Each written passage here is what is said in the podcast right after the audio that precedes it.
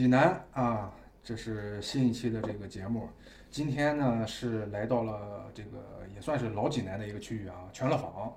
县西巷的全乐坊，这里有一个挺有意思的一个小茶室啊。我们在这儿录制新一期的节目。今天呢也是请到了两位嘉宾，一男一女。呃，男的这位老师呢，不先介绍你，先介绍我，先介绍你，因为你是老老师，对吧？这个大家一听他的声音，应该就能熟悉啊，来过好几次了。拿巧老师，Hello everyone，这是老老师啊。然后今天有个新老师，新老师是一个女老师，呃，也是第一次在这个我们节目里发声啊。但是如果我一会儿介绍她的时候，大家会发现这个人可能不陌生，你们对她不陌生。周周，Hello，大家好，我是周周。你我怎么看着你有点儿推眼镜儿，又是那啥的，是不是 初次 亮相有点紧张？稍微有一点紧张。别紧张，别紧张，咱聊着聊着就不紧张了。这个为什么说把这两位老师聚在一起传个局呢？我觉得，首先今天的话题啊，这两个人是有一个共性。呃，一会儿大家听的时候就知道，这个今天聊的话题是叫济南街头摄影这么个话题。那这两位呢，呃，顾名思义，就说明他们两个是咱济南比较，咱不说，咱不说这个这个这个这个水水准多么高啊，但是至少他们两个是。呃，非常热衷济南街头摄影这件事儿。然后呢，呃，我想再读两段这个关于他们的一个小介绍啊，一个是我自己的评价，一个是其他媒体的一个评价，就是能让大家更加深入的了解这两个人。先说拿小老师呗，这个这是知己给你做的一个专访啊，摘抄了一段儿，说他花了十几年的时间游走在济南的街头。拍了两万多张照片儿，他用手里的相机记录着这座城市的街头，表达着自己的情绪与态度。张大乔是那种自由散漫的摄影风格，他不认为自己是什么摄影师，在他看来，拍照只是一种爱好，摄影至于它的意义与摇滚乐一样，纯粹是自身情感的延伸。哎，我不知道读完这段之后，大家有没有对拿乔老师 有一个更加立体的一个评判啊？接下来是我对周周的一个评价，就之前我在我的公众号，呃，转载你的文章的时候，写过。我给你的一个评价是这样的：周周可以说是我认识的女性朋友里摄影技术最高的之一了。她善于观察和记录光影、情绪、人事物之间的有趣关联。蕴藏在眼见一切背后的种种。如果你是个有心人呢，就不难发现，他拍下的每一张照片，似乎都可以展开来说一说，最终呈现出一段故事。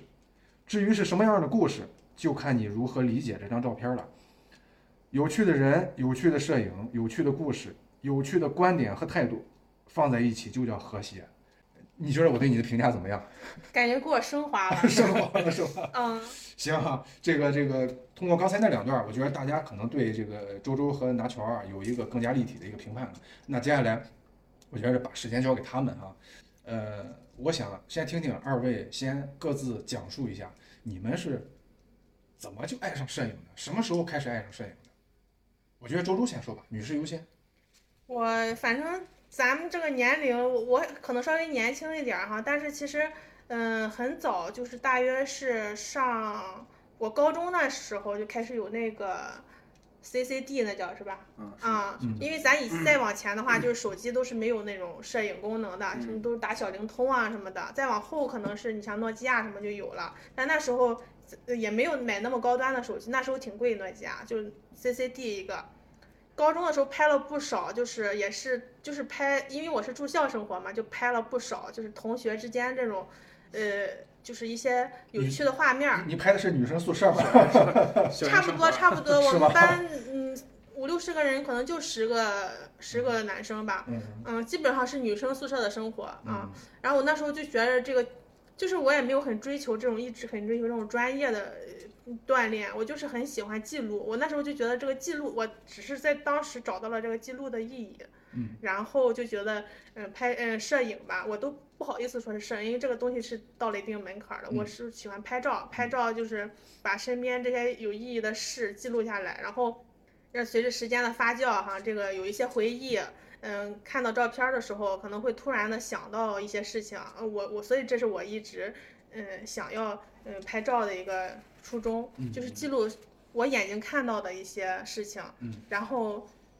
并防止自己遗忘它。嗯嗯，后来上了大学之后，可能就是嗯，时间比较散漫一些嘛。哎，我那时候玩人人网，我突然想起来了，我为什么喜欢拍照，是因为我找一个平台，我可以就是一直分享，然后。嗯，那时候大也挺流行拍济南的，就是有那么一个圈子，然后嗯那时候咱还不是大 V，就是普通学生一名，然后就拍一些济南的一些，包括在学校里啊，我在烟台上的学，学校里的一些事儿，然后那时候就觉得，主要是因为闲的，闲的没事儿干，然后 打发时间。对，而且我 本身很从上高中我就很喜欢，嗯、做这个平台运营。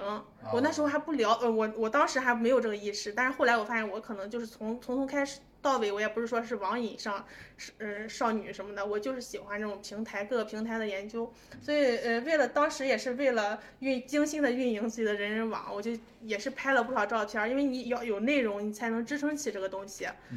再后来就上班了嘛，上班就和这个事儿彻底的牵扯上关系了。嗯买了一台那个当时，嗯、尼康的那个 D 九零，也是个经经典机子。嗯就是也开始慢慢的拍嘛。嗯，中间有好多年我一直喜欢拍照，但是就是后来就手机拍，然后我也我平时也不大用单反，都是再后来我做那个小红书，嗯，我才开始就是嗯正儿八经的拍照。嗯以前我就是就完全发个小红书什么的，呃小呃小呃朋友圈什么就可以了。嗯嗯，然后慢慢这样一路过来的话，嗯，就是也积攒了不少片子。嗯嗯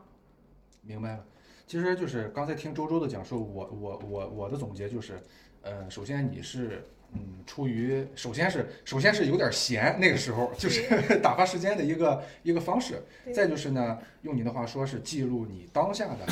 呃所见所闻，记录你当下的生活对啊，然后呢，以以以防止就是未来可能有一天会把它遗忘掉，就是一些美好的难忘的瞬间。嗯再就是呢，你现在可能是呃由于你的职业的关系，那它可能跟你的工作和生活把它融一体了，就变成你的一个呃日常的一个习惯了。概括的非常好，我自己都没有总结出这个规律，我都是稀里糊涂的过。然后好吧，嗯，这个这段我要我我要回去记录下来，然后以后别人又问我的时候，我就拿出这一段来说就行。行行，一会儿我把原音频发给你。那个拿超老师，该你讲讲了。我讲讲啊，对，你是从什么时候开始接触摄影这个东西，并且并且爱上摄影的？哎呀，就是跟周老师一样，我也不敢自己说是嗯爱摄影啊，这个嗯东西太大了。嗯你要说是比较早的话，小的时候，我爸爸弄了一个理光的一个单反，那时候不懂，啥也不懂，那是什么时候？是一九九几年九几年。啊、他只是拿了一个相机，啊拿了一个理光的相机，一个理光单反，但是我并不懂那是什么东西，我只知道那是胶，那是个照相机。我那个时候还是胶卷儿啊哈。到了二大上大学的时候，因为就是在济南上大学嘛，经常出去溜达，也是闲的啊。看来有一个共性就是闲的。溜达溜达的时候，你会在街上发现，就是很多有有趣的一些场景，就是想把它记录下来。但是那个时候胶卷儿就是相机是是很奢侈的东西，胶卷儿也很奢侈，这种消耗品啊很奢侈，就是有这么个想法。到了毕业大学毕业之后，就是也开始数码相机也就出现了，但是也是买不起啊。那但是那个时候的呃胶卷相机开始便宜了，嗯，就买了一些胶卷相机，就是啊就是记录记录一下街上比较有意思的东西，嗯。就是有意思的瞬间，然后慢慢慢慢的就是就拍的越来越多，就是会有意识的记录一些历史的一些，现在就是特意的去记录一些城市变化比较大嘛，就是可能就会去记录一些城市的一些当时的一些景象，就是一直就是一直就是拍下来，拍到现在。已经就无所谓什么了，就是从相机从呃从那个什么开始，从胶卷开始到数码相机，九零我也有一个九零，嗯啊，我光数呃光那个胶卷相机得二三十个，当然只是后来是因为喜欢这个东西，喜欢它的工业设计，嗯，就是也是什么什么单反旁轴啊，包括什么小傻瓜相机也也也存了一些，呃，就在家里摆着，现在就是落灰，一层灰，然后再就是到了现在就是手机。手机确实越来越方便啊，但是今年这不是在大家感受下买了个 G 二三，买了个 G 二三，确实还是有区别，有区别。就是我的初衷就是就是记录一些有意思的东西，也是记录，嗯。就是记录，也能看出来，嗯嗯。就是拍的可能是搞笑的多一些，嗯嗯，啊、黑色幽默，啊，黑色有恶趣味多一些。但是随着时间的变迁，也会去看的东西多了，包括这种大师的片子，或者一些乱七八糟的片子，就会特意的想去记录一些什么东西。但是你说讲创作摄影这个影，我是没没有 get 到什么，对我来说没有什么很好的一个。这个光影，我还是觉得这个技技术性讲究挺高的。就是对我来说，我其实是随手拍，随手也不能叫拍照，也不能叫摄影，也不能叫拍照，就是随手拍，嗯看到了拍下来就行了。嗯。就是这就是我所谓的创作。嗯，其实我感觉你俩有一个共同点，就是首先呢，都是这个这个，呃，业余生活，就是业余时间，嗯，来做这件事情，这是初衷，就是为了打发时间，然后是满足自己的兴趣爱好。嗯第二个就是可能拍着拍着，发现自己随着可能这个这个看到了很多真正的给给自己强加了一些使命感，是吧？强加使命感，对 buff，对对，这个就是到最后咱可以落到这个所谓的济南街头摄影啊，这个这个说法上啊，就是我觉得从一开始，我觉得咱排除这个使命感，首先就是呃爱好，嗯。记录生活，呃，就根据我所见的，二位也都是喜欢记录生活的人，因为他们除了拍照之外，也有自己的小的这种呃自媒体平台，呃，平时我也会看到，就是经常会隔三差五的发一些近期拍到的一些好玩的东西，呃，包括自己的一些感想。你看刚才你们，我觉得聊的时候也有共性，也有就就是各自有各自的想法，但是也有共性啊，就是你们都提到了共同的设备，就是比如说第第第九零第九零一款非常经典的尼康那个单嗯反，单反相机。经典的尼康嗯，单反，现在用其实也也不落实。是啊我那天我那个是坏了，但是嗯，我看那之前的片子哈，我觉得还是单这个这个它当时是介乎于入门和一个专业之间的一个，对，而且它是性价比非常高，主要是当时也不便宜，对呃对 八九千块钱对对，印象里当时有点零八零九年的时候哦，对我上那个时候这个价格可不低，不低，嗯，嗯，那时候单反都贵好像。呃，因为这个机子属于一个中端以上的吧对，对算是，嗯嗯就比入门高一点，但是很专业也达不上，呃，都说不上。尼康的第第二是那个，哎呀，我忘了，不大记得了，现在已经，不追求我现在设备了。对对尼康，我已经从 尼康这个这个嗯圈子里出来了。就是它算是一个就是稍微进阶一点的，但是还没有那么高阶的，但尼康在整体的这个设呃呃设呃就是这个设备里面都呃品牌里，它都属于一个就是稍微专业一点的。当时就是尼康和佳能，但是尼康有一个问题，就是它的端口做小了，卡口做小了，嗯所以它升级换代很难。嗯，所以就是佳能这块做的比较好，所以佳能的后续它的经典机型更多一些。对对啊对是。然后除了这个 D 九零之外，还有一个你们你们俩都有，iPhone 吗？不是 iPhone，iPhone 我也有，是那个呃李光那个叫 G 什么 R G R 三，理光 G R 三，哎，你们我发现很多街拍的人都选这个机器，是你们谁来讲一讲？就是为什么这款机器这么周老师讲吧，我其实不是特别感冒。我是主要是我其实也没有说，我我其实和嗯拿超老师一样，我也有以前有台那个嗯。就是理光的那个胶卷儿，就是那个傻瓜机，当时就是说还挺流行，就是嗯。就就是我小时候吧，就是家里拍照给我拍照用的。嗯，嗯，九十年代那时候就是日本那个还是日本纯进口，啊其实挺贵的，就花虽然是一个啊，然后嗯、呃傻瓜相机，但是都是嗯、就是那台相机我就是也是小时候拍拍过，那是我第一台，这是我第二台。我第二台为什么买它呢？其实我对理光吧也没有说，我一直犹豫于富士、理光各种品牌儿，就是，但是我也当时没用买之前我没有说多喜欢，我就是想喜欢它那个限定版那个外形绿色那个我才买的，因为它当时我一想。哦，这个还呃呃搞活动五千多，和那个嗯普通款的是一样的。嗯。但是后续他他应该更好呃不喜欢还好转手。嗯但我我用了之后呢，我这今年正好用了一年了。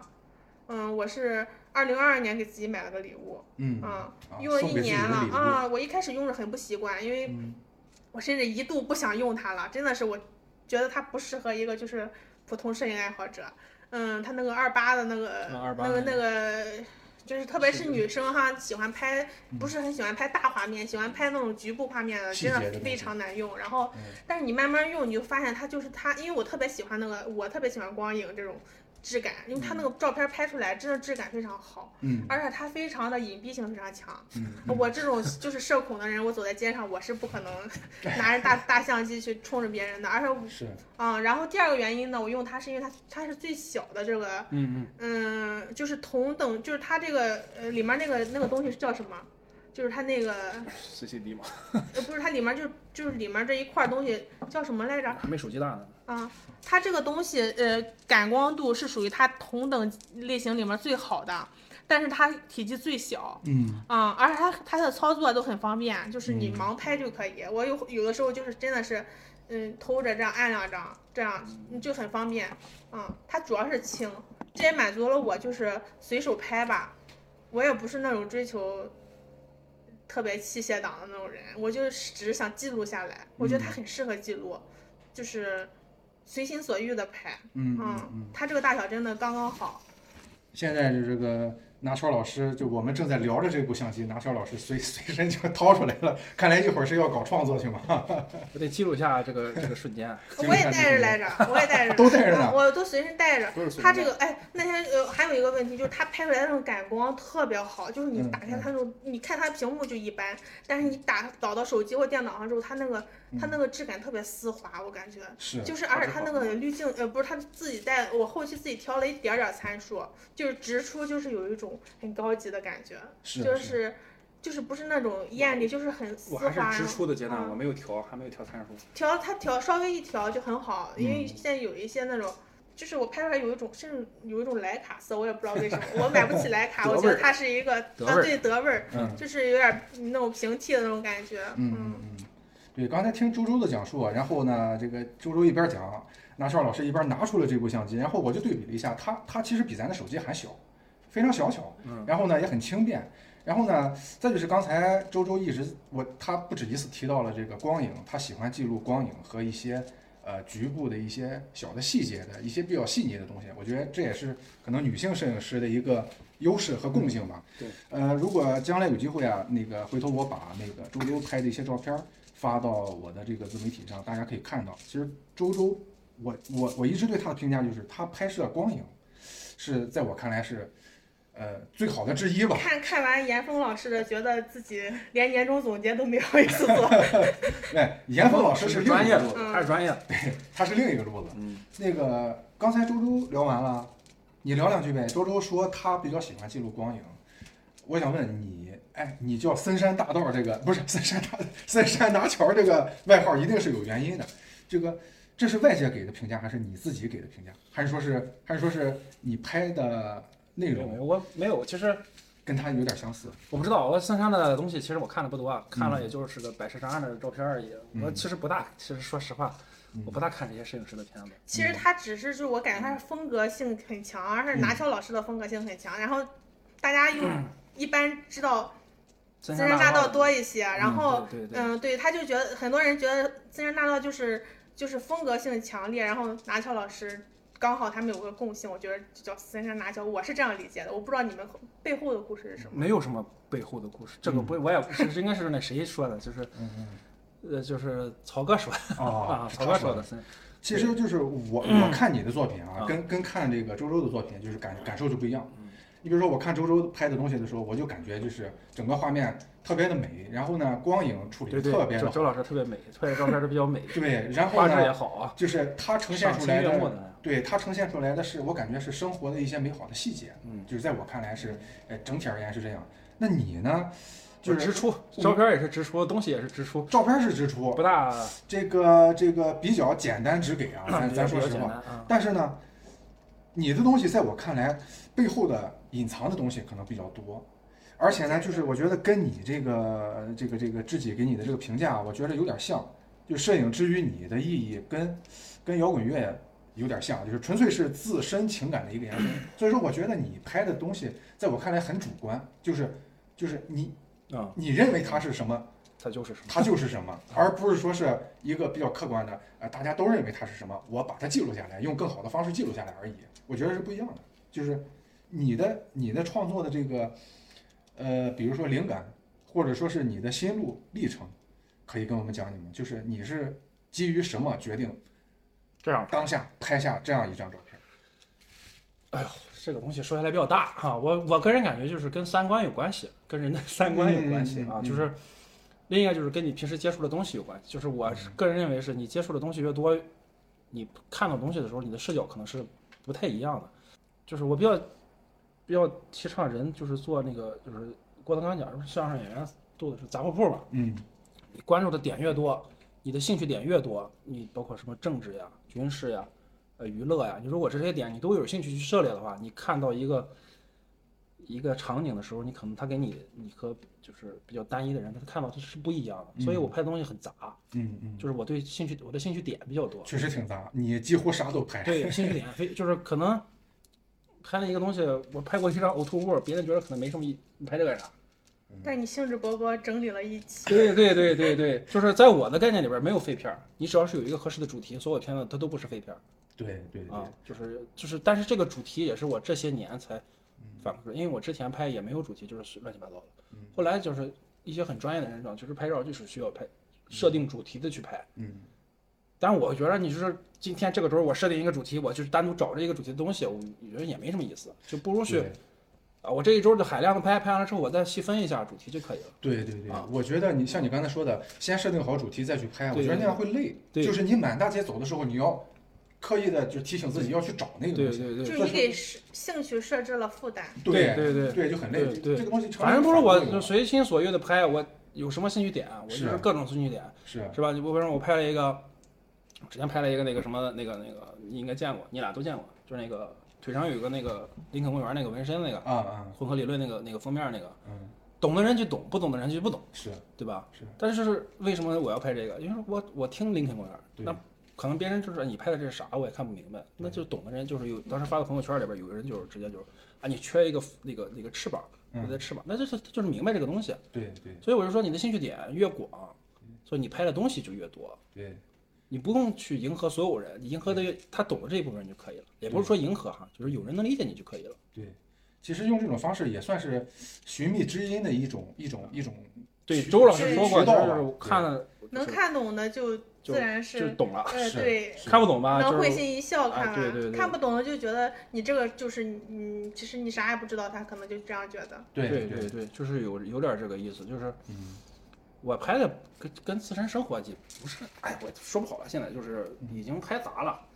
就是因为你看了也是也对是就是拍的他感觉你的你的你现在拍的这些系列是和嗯自己自身生活是有一个边界感的，对就是对嗯对对，自身生活我是不放出来的。对嗯，就看似杂，其实还是有规律的。就能看出你呃在嗯用心的去拍摄，但是看不出你就从照片看不出你背后你自己的私私人的生活，就是它是有一个嗯分很明显的分界线，我感觉是。对对，这是一个就是怎么说呢？那生活是生活，爱好是爱好，我是把它分开了。对，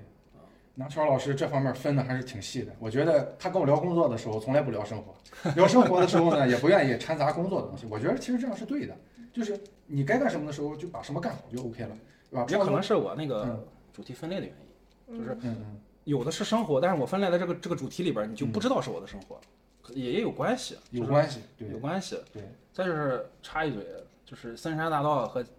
联系，就是我最早知道李光，就是三山大道用的就是李光那个滤镜加，黑白黑白的那个呃不是，他用的是一个李光的那个呃那个那个那个胶卷儿 G 二，啊，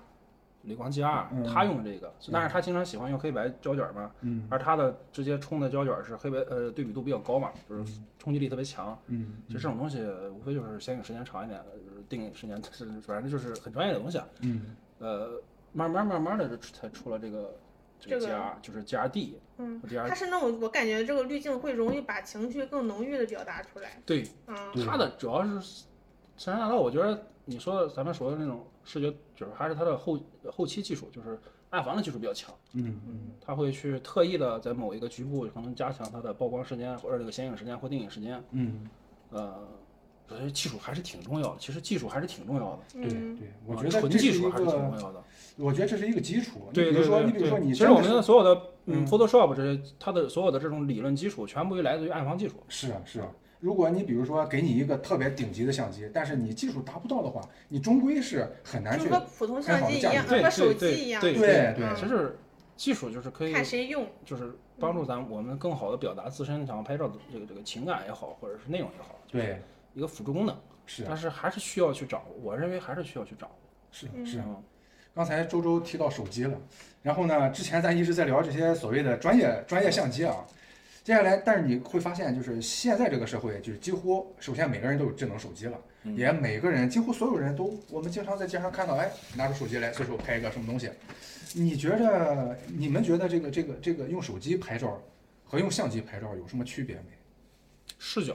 呃，就是不是所谓的就是这个相机的、呃手机的这个，呃，怎么讲？就是就是叫我们叫焦焦焦距吧，焦距可能它的视角更广一些，嗯但是它的最大的缺点就是它所有的东西都是清清晰的，嗯就是在这个光学理论上它是有一个就是虚实对比的，正常的是有一个虚实对比的，就是大景深的那个问题，就是有的时候也有好处也有坏处。当你想突出特别特别突出某一个东西的某一个主题的时候，啊，反正就是想相对来说不对后如这个期了，对对靠后期了。这是它最大的，另一个就是画质，还确实和 G 二这个这个这个相机有有很大的区别，区别，有很大的嗯区别。嗯，其他的没有，这是偷拍啊，就其他很方便，对，便于偷拍。对对，便于偷拍。我觉得手机最最方便就是随时随地你就能拍了。你等于这个东西虽然就是另外一你个就是光开门可以随时就分享了。对，然后但是呢，我又不太敢就是长时间的用手机，我担心造成一种智能依赖。然后嗯，就是因为现在手机的这个算法都很厉害嘛，嗯特别是我之前有一段时间用那个国产手机，现在国产手机拍照真的很厉害，就是你普通，但是它对普通人很友好，嗯因为就是。就你随便拍，就是不需要你多少技术，它就拍的可以，呃，画面就是起码是很好看的。嗯就只要是你稍微会勾一点儿图，嗯但是容易造成时间长了。我上次和嗯拿翘老师也聊过这个东西，就是我我后来就不敢用了，我担心就是长时间依赖这个东西之后，我自己的这个有一些想法呀，嗯包括你就是包括它那个呃虚实一些展现啊，我都没法自己控制了，就是完全是靠算法在控控制。包括嗯，我拍一些照片儿，我根本不需要动脑，嗯，我就可以拍的很好，我就嗯容易陷入一个就是自我迷恋的一个状态，就是嗯就是我不需要太费力，这个东西就可以出来。嗯。我觉得这是手机不太我不太喜欢的一些角度吧，但是嗯。它还是好处还是就是它方便，它方便可以战胜很多对对对，很多理由。对嗯对对，因为毕竟咱们说说说实话，咱们是生在一个就首先是快节奏的一个社会，再就是讲究效率的一个社会。就人们总是希望能够方便快捷的去完成自己的事情。但是呢，通过你们刚才的这个这个表达，我就感觉无论什么时代都是有匠人的。就是你们你看，也虽然承认它很方便，呃，拍的东西也不错，无论是国产手机啊，包括像咱们拿的 iPhone 这种进口手机，呃呃，在硬件上完全能够满足咱们的拍摄的需求。但是呢，如果站在一个摄影爱好者记录生活的角度，对自己的这个作品有要求的这样的一个摄影师的角度来讲，我觉得可能你们觉得他会抹杀你们的一部分灵感和创意的这种这种这种主观能动性，所以说不想过于的依赖这个所谓的方便，就是说你们哪怕是希望更麻烦一点，我也希望能够完美的呈现我内心想要表达的东西。刚才聊的是这个街头摄影啊，刚才聊了聊了摄影，还没聊街头，还没聊济南。哎，我想问问你们平时在济南拍照，一般都选择你们都要上哪儿拍啊？周周先说，你一般都上哪儿拍啊？哎，我得看我上班时间吧，我主要是根据距离来考虑的。呃，咱排除上班这个因素，就是说，呃，就是比如说现在是周末，你不用上班，嗯，嗯我今天我我我我会选三个地方，你会选哪三个地方？嗯，老商埠肯定是那边儿，老商埠就往是西的那一块儿，嗯我最喜欢的。然后还有，嗯，泉城公园儿，因为它光影挺好的，中午头儿逛逛，有时候能拍一些嗯阳光穿透落叶的那种感觉。嗯呃，里面又有一些人文，其实也是挺好拍的。嗯嗯，必须选第三个的话，我第三个我就是在街上溜达，我也能拍一些东西。我其实啊不需要就是它有特别强的这种嗯环境，就是我在街上抓人，我就是喜欢在街上随便的拍。嗯，然后我第三个我就选随意吧，就是随便拍人，对对对，就是有时候是能抓到一些很对对对对，很诡异的对又很好玩的一些东西，对，嗯，就是漫无目的。我第三就选漫无目的，嗯嗯，其实你看啊，你比如说你选老商铺，呃，我的概念里就是你刚才说的前两个选项，你一说我就大概大概知道你要拍什么。而第三个呢，可能你一说漫无目的，我会想象不到你会拍什么，而这种情况往往会出现一些惊喜，就是一些妙手偶得的一些瞬间，其实往往是在这种就是不要给自己设定太多情况下。对对出现的。好片子都是那种情况下，大部分都是那种情况下出来的。一般你带着目，对。假如说我要去拍一个建筑，因为我今天要写它，嗯。我那我可能就是中规中矩的把它表现出来，嗯。嗯因为我是需要把它，嗯、这一面儿那一面儿，让大家看了看了我的图文，命命题作文呃就可以了啊。但是那种的话，嗯、是比较有目的性的，嗯嗯，它不如嗯，因为很多照片都是其实是偶然的一瞬间，很多经典的照片都是偶然一瞬间能拍出来的。对。就是你特别强，假如说你今天你站这儿，我给你拍一张，你让我给你拍张特别好的片子，嗯。呃，我我的能力应该是达不到就是这样的，我我是比擅长捕捉，我感觉，嗯，捕捉，嗯，嗯是我擅长的能力，嗯。就是你不太擅长命题作文，我不是很擅长技术性的，就是命题作文是你是很考验你的技术的，是，但是。捕捉是需要考验你的观察力嗯，对嗯。对对，所以这个时候是需要一个利器，就是就是类似 G R 三，反应特别快。手机的一个就是快，嗯嗯嗯就是有一些场景，那天我拍了一张，那个一个小姑娘伸指伸指头那个，因为嗯，我当时预判到她，我看到她伸了一次，嗯我预判她会再伸一次，我就举着相机在等，但是她其实那个弄的时间只有一秒钟。嗯嗯，但它呃这个相机的好处就是它开快门是对所有相机里最快的，对对，就是因为这个好处，我当时也是主要是因为这个才买的。这个就能够能够对，因为你很多东西尽快的靠预判的，对，那个瞬间，你要是嗯捕捉这个镜这个这个瞬间，是是所以有的时候，呃，它的这个便捷性也很，就是它这个也很也很重，其实也很重要。是是，你聊两句呗。周周说完了，你你我你你想听啥我就说啥，就是你 你哎不是，我想问问你一般都上哪儿搞创作去？我随时拍，走到哪儿拍到哪儿，走到哪儿我？没有什么特定的嗯地方。还真是，你看啊，我有时候看这个拿超老师分他发他的作品，我就感觉，就是我的第一反应，这个这个地方是在哪儿啊？就是因为他经常会拍一些那种特别犄角旮旯的地方，你发现了吗？就是可能我们在那儿，他，可能出现在济南的任意一个地对方，对对一个每个角旮旯对对，所以我我发的东西你可以看我发的东西，第一，嗯没有器材的说明，嗯没有地点和时间，嗯就是我我就是刻意的弱化这些东西。我我我感觉大家发东西，你拍的照片就是啊，我特别强调我这个器械用的什么镜头，用的什么机身嗯啊，光圈参数之类的，嗯，我觉得没有必要去分享这些东西，你自己拍就好了。就关键是那个内容。对啊，我觉得你更关注的是呃照片本身，对对对。而不是我其实我的照片没有么拍出来没有多好。对对对，我不不太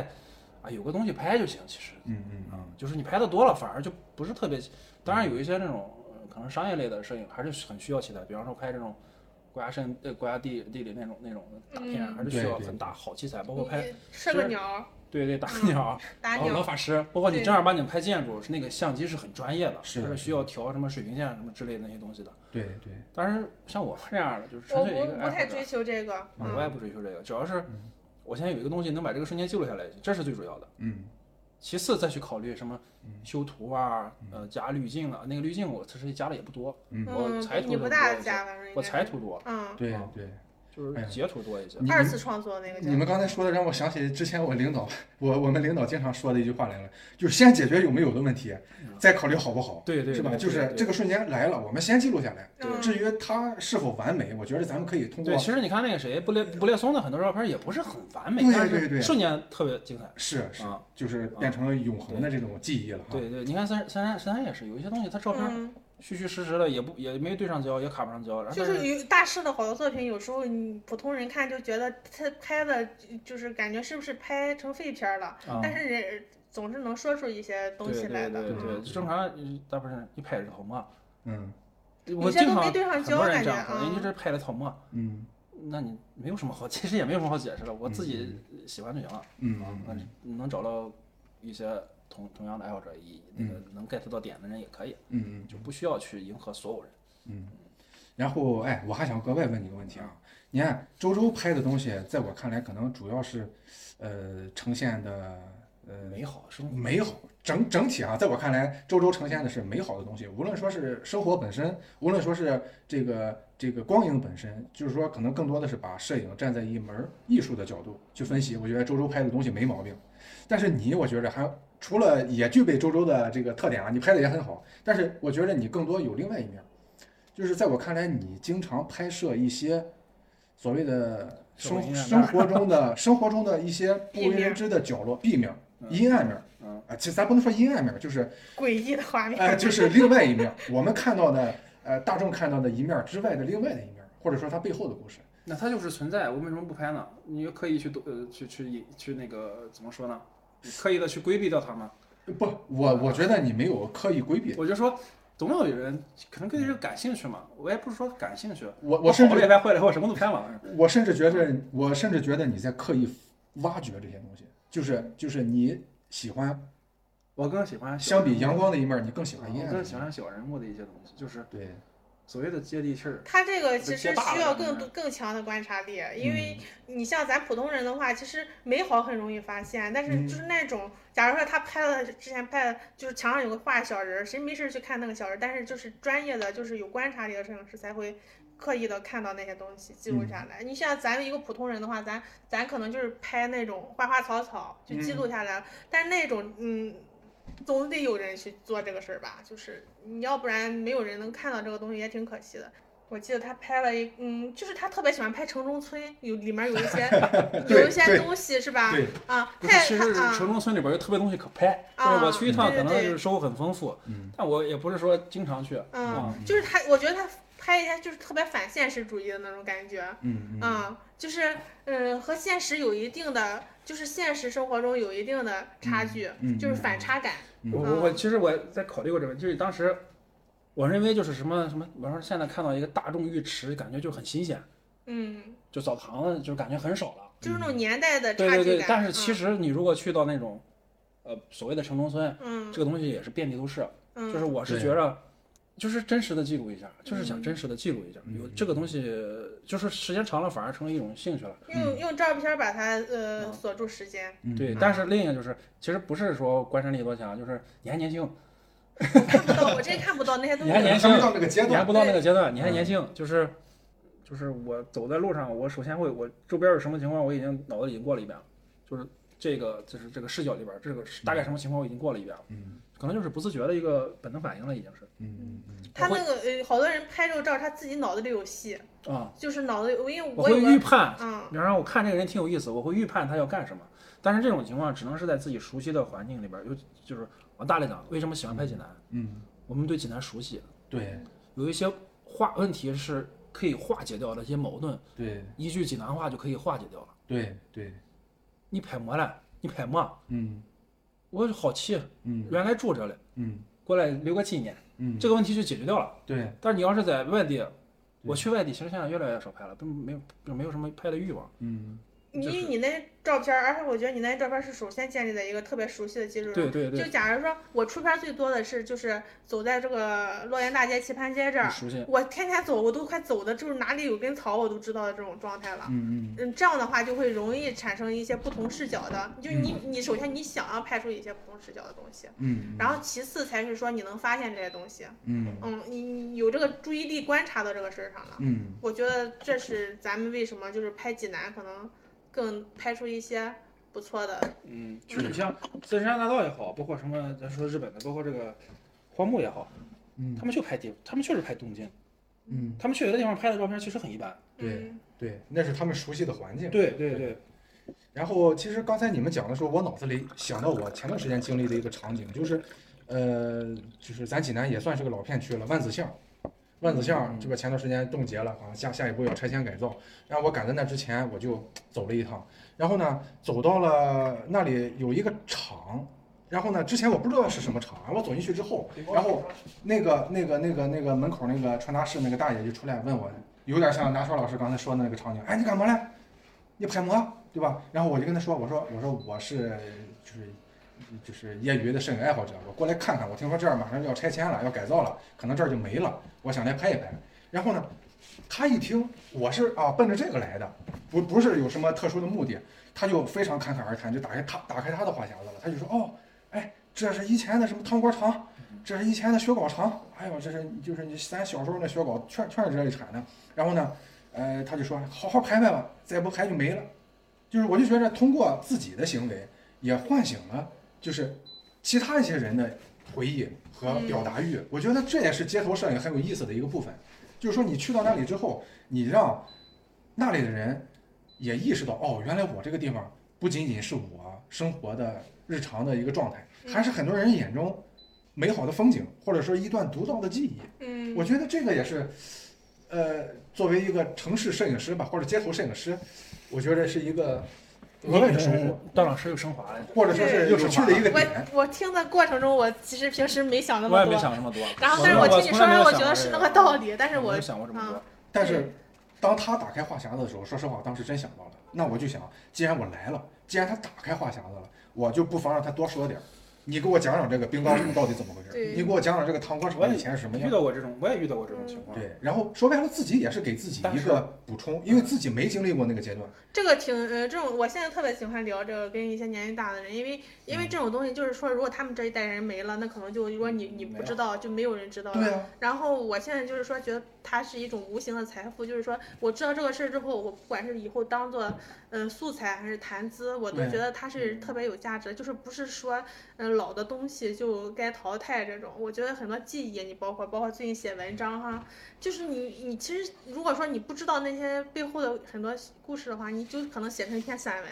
那是是吧？是是。但是如果你知道的话，它可能是一篇新闻，或者是一篇文化类的，呃，就变成就它就它就有有一定的就是你和别人不一样的地方对啊，这也是为什么就是很多很多就是写济南的人，他嗯写的最有味道的是一些年纪大的人，是因为他就是段曙光老师，啊，段曙光老师，嗯。我的父亲段曙光老师。但是因为他不是说，呃，只是写写一下当下，就是这个楼怎么样，他他是背后有很多楼建筑本身也是承载着一些，就是说，嗯、故事才变得有意义。对，就是所以说我们去了解，通过拍照，然嗯后以以这样一个目的吧，咱算是一个借口，然后和这些人打，嗯，产生一种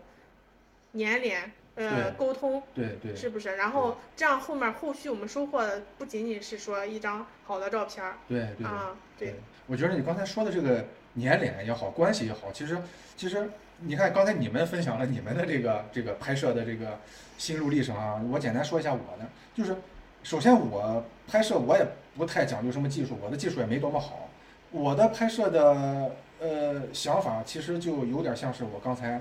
说的去万子巷拍摄的那个那个想法。我去不仅仅是要记录一个快没了的老街巷，更重要的是，我想通过我的这一趟拍摄行程，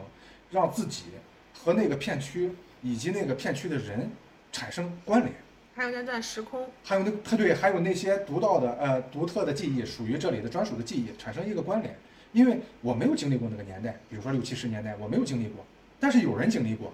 那我的方式就是跟他产生关联，跟经历过的人产生关联，然后让他告诉我这里曾经发生过什么。这栋老建筑可能看上去其貌不扬，但其实这里面住过谁谁谁，这里面发生怎样怎样的故事，就有点像我去上海的时候，我每次就会每次会去和平饭店。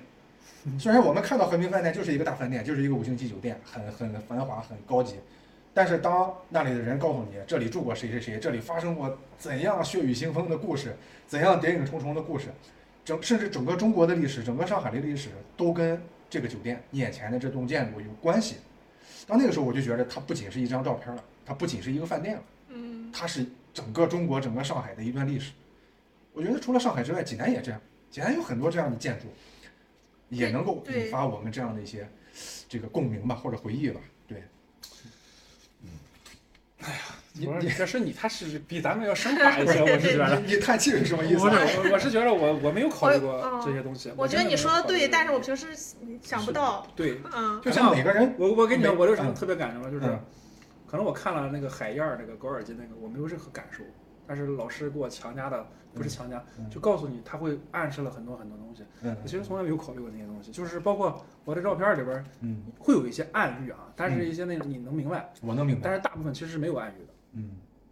没有比没有那个，那这么说，很多暗喻是我自己想出来的。对，就是你自己是吧？观者自己想的，就是我为什么不加任何文字，嗯。也不加什么东西，嗯。就是我给你一张照片，嗯，你自己去发挥想象就行了。你看到的是这一点，但我看到的是另一点。其实我觉得这样很高级，嗯，在我看来很高级，就是我把这个东西抛给你，千人千面，你怎么看它，那它就是什么，而不是说是我告诉你它是什么，它才是什么。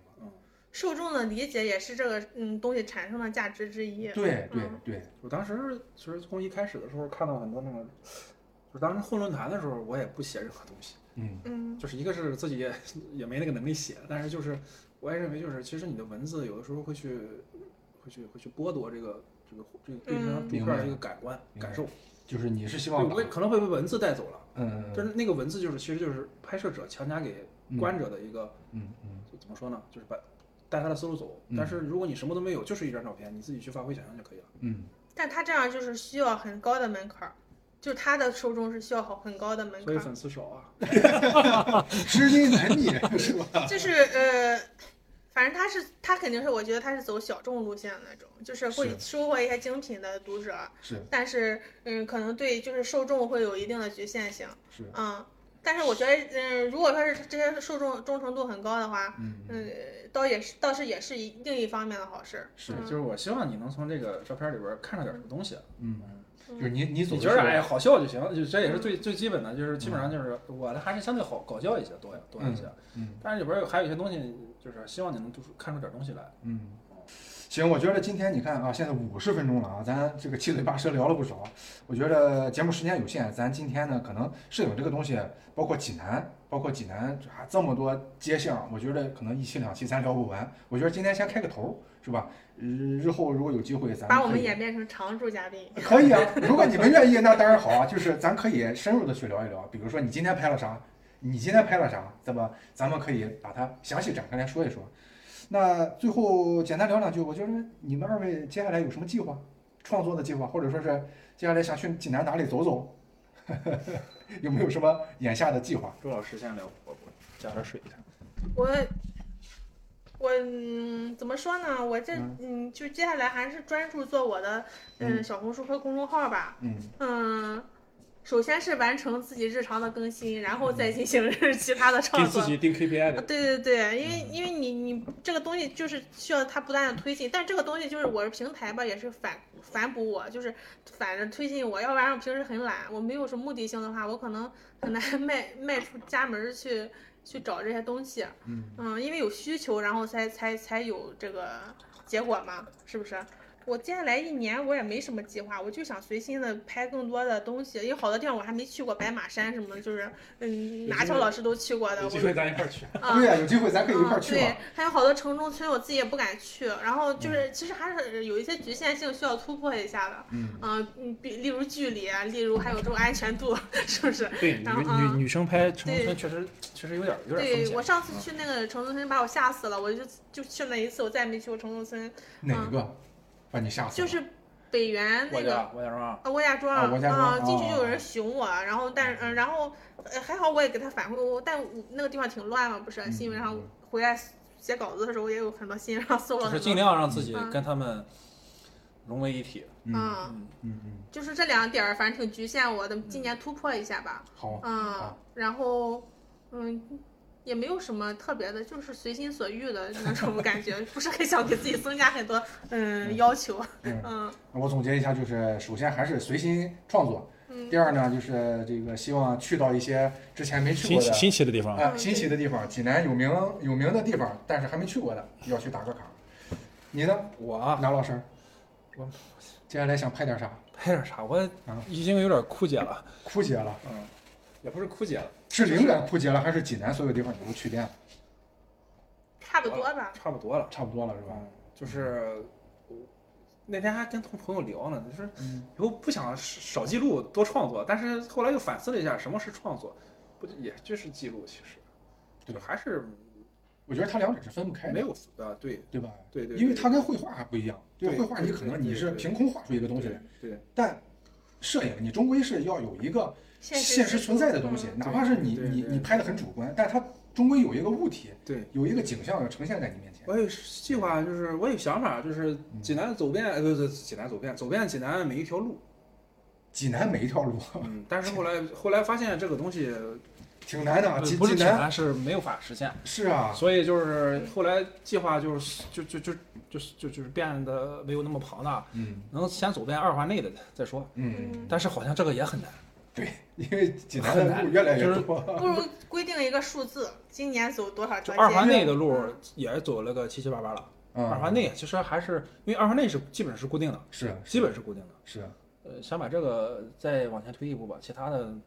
因为其实拍照就像我们这种拍照方式，我去哪里都是一样的嗯嗯，这倒是啊。因为就是通过刚才二位的这个表述，我就我就感觉他们是非常随性的人，就是不是不不会给自己限定太多的这种所谓的创作的呃要求啊、环节啊什么的，就是看到好玩的了，我觉得咱就拍下来。出去一趟从来不空手，都能拍到东西。对对，我一般都是路上顺道拍，顺道拍。我不是那种特别勤快的人，就是我不会说很少，就除非是我今天真有个任务，我得拍。我没有什么任务，我就出去溜达，反正嗯从来不走空，嗯，贼不走空。哎，从来不走空。就是你出去总会遇到。我记得我那天发了个朋友圈，我那天发那个清清朋友圈，我发现有有个人给我留言说你总是碰到一些奇奇奇稀奇古怪的事儿。其实后来我想想，不是不是我碰到的多，是是你观察的少对啊。对，我觉得拿철老师这句话当做一个当做一个收尾吧。很多东西啊，不是不是没有，而是你没有观察，或者说是你没有用心去观察。其实很多呃美好也好，或者说是生活的阴暗面也好，其实就在你眼前摆着。但是由于我们可能对，还有一些东西就是你愿不愿意直面它，就像你你说，嗯其实你你当你发现的时候，你如果有用心观察，我们说个比较残酷的是啊，嗯每天京石路上都有很多被压死的猫，嗯嗯嗯，就是看你愿不愿意去直面它。是是，你就当没看见过去了，嗯你你也就没往心里去了。但是你要是直面这个问题的话，它就是在那存在，每天都很多，每天很多。嗯嗯所以就是呃这个东西我是扯远了，那是就是你、嗯就是东西就在这儿，你愿不愿意直面的去面对它，嗯嗯就是可能比刚刚那个就是说的可能更更更那个啥一些。嗯，你聊着聊着又聊到了生活的阴暗面。对对对对，生活已经很苦了，你愿不愿意直面？我我们呃差不多是一个 A 面儿一个 B 面儿，一个 A 面儿，你嗯今今天你代表 A 面儿，你代表 B 面儿，对对 我我就是中间那条线啊，希望能嗯这个平衡生活的阴暗面。其实我觉得生活多姿多彩，就是看你愿不愿意记录，看你怎么记录是吧？说这个我这嗯，我回去我回去再整理一下那那 那一篇，你要整理流浪猫吗？不是 不是不是被那个啥的那些那些，我拍过一些，城市的小动物。那你可能又要掉粉了，你推出这一篇。你今天发了，昨天晚上发那篇涨粉了，掉吧无所谓了。